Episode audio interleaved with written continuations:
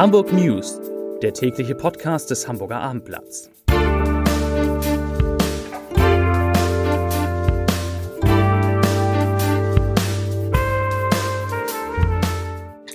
Herzlich willkommen. Mein Name ist Bernd Röttger und ich freue mich, Sie, euch heute einmal wieder am Mikrofon begrüßen zu dürfen.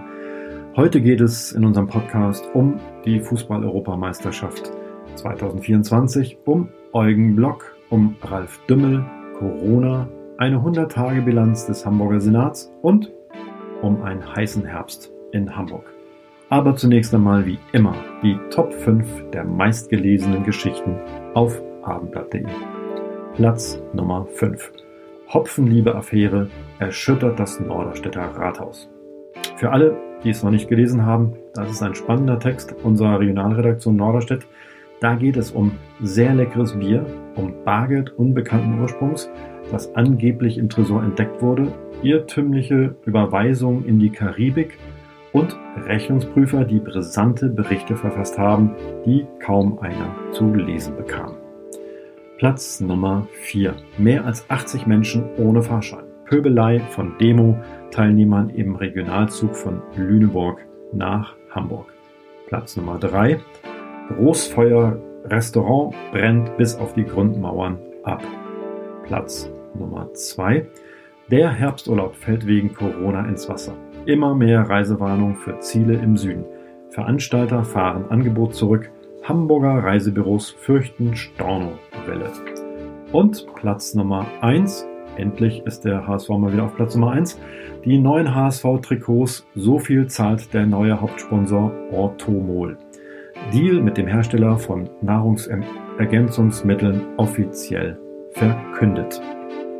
Kommen wir zu den Themen des Tages. Die Welt blickt auf Hamburg. Die Auslosung für die Gruppenphase der Fußball-EM 2024 findet im großen Saal der Hamburger Elbphilharmonie statt.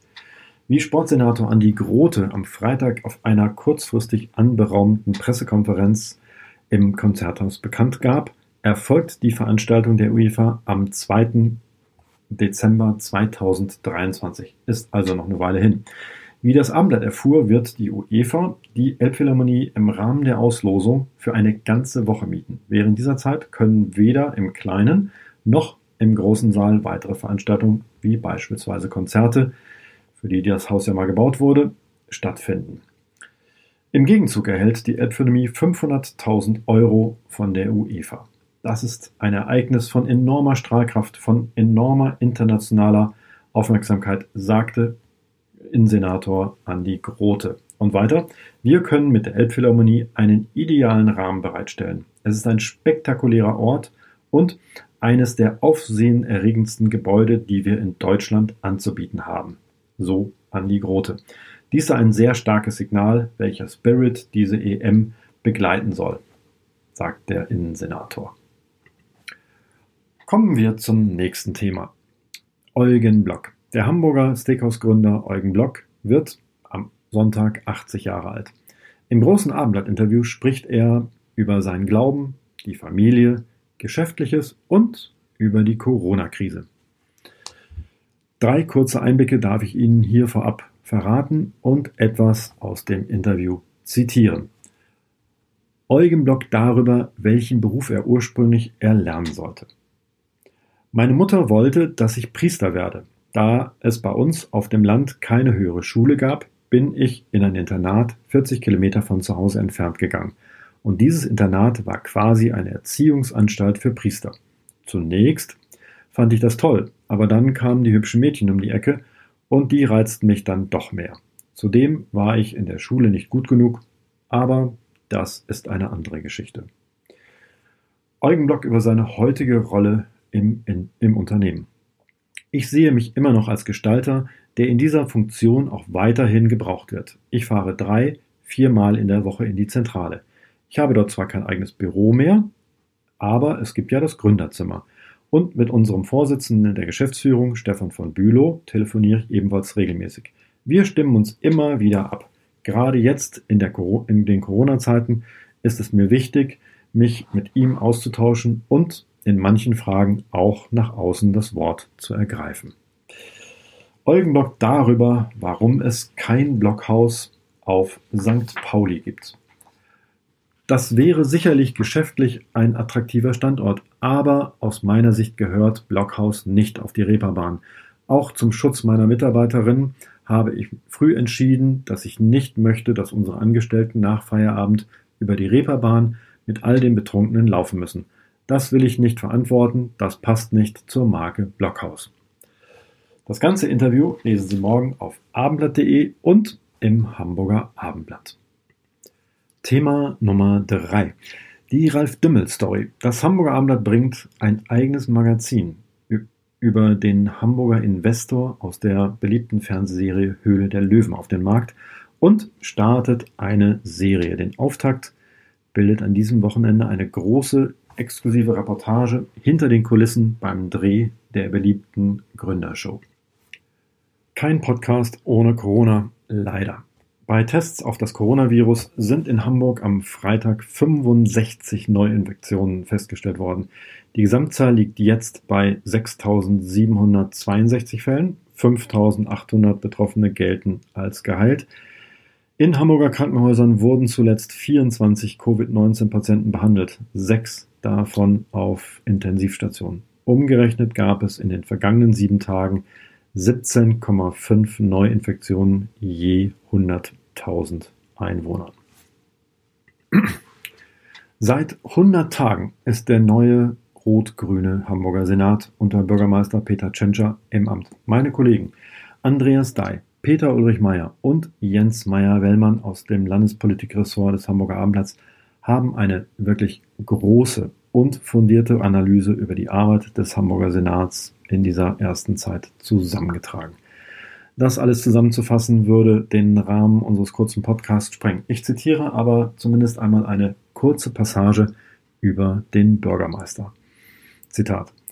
Dass Hamburgs Corona-Politik als weitgehend gelungen gilt, hat aber auch schlicht mit der Person des Bürgermeisters zu tun. Der Zufall will es, dass just in der Phase, in der sich die meisten Bürger vermutlich einen sachlichen, unaufgeregten Regierungschef wünschen, der gern etwas von Medizin verstehen darf, ein sachlich unaufgeregter, habilitierter Laborarzt Bürgermeister ist. In der Analyse gehen die Kollegen auf die einzelnen Senatoren ein, aber sie beleuchten auch das durchaus schwierig gewordene Verhältnis zwischen Rot und Grün. Kommen wir zum Abschluss auf ein erfreuliches Thema, auf das Wochenende auf einen heißen Hamburger Herbst. Hamburg und der Norden können sich auf hochsommerliche Temperaturen freuen. Bereits am Wochenende wird das Wetter sehr sonnig. Anfang kommender Woche klettert das Thermometer sogar bis auf 30 Grad. Die sonnigen Aussichten haben auch dazu geführt, dass Bederland ein beliebtes Freibad wieder öffnet. Am Sonnabend wird das Naturbad im Stadtparksee wieder öffnet. Das Kaifubad in Eimsbüttel hat nach wie vor geöffnet, ebenso wie die vier Ganzjahres-Freibäder. Dazu zählen unter anderem das Billebad und das Festlandbad. Wie immer zum Ende der Leserbrief des Tages. Heute kommt er von Tom Schöps. Er schreibt zum Thema Cum-Ex, der Warburg Bank, dem damaligen Bürgermeister Olaf Scholz, dem damaligen Finanzsenator Peter Tschentscher und den entgangenen Steuern für Hamburg. Der Brief beginnt mit einem Zitat von Peter Tschentscher. Es hat keine politische Einflussnahme auf die Entscheidung des Finanzamtes Hamburg gegeben. Hat schon vor der Wahl der heutige Bürgermeister und damalige Finanzsenator der Hansestadt Peter Tschentscher erklärt und die Öffentlichkeit war damit offenbar zufrieden.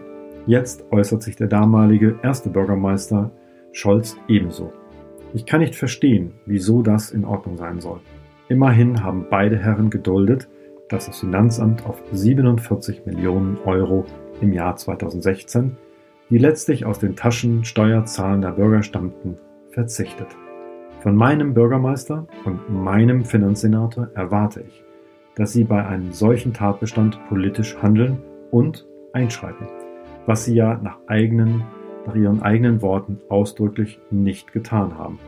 Wollte man damit also lediglich dem Vorwurf der Korruption irgendetwas entgegnen?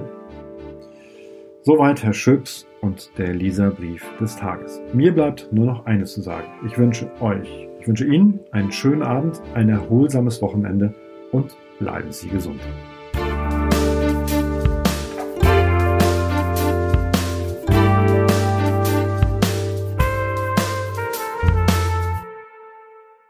Weitere Podcasts vom Hamburger Abendblatt finden Sie auf abendblatt.de slash podcast.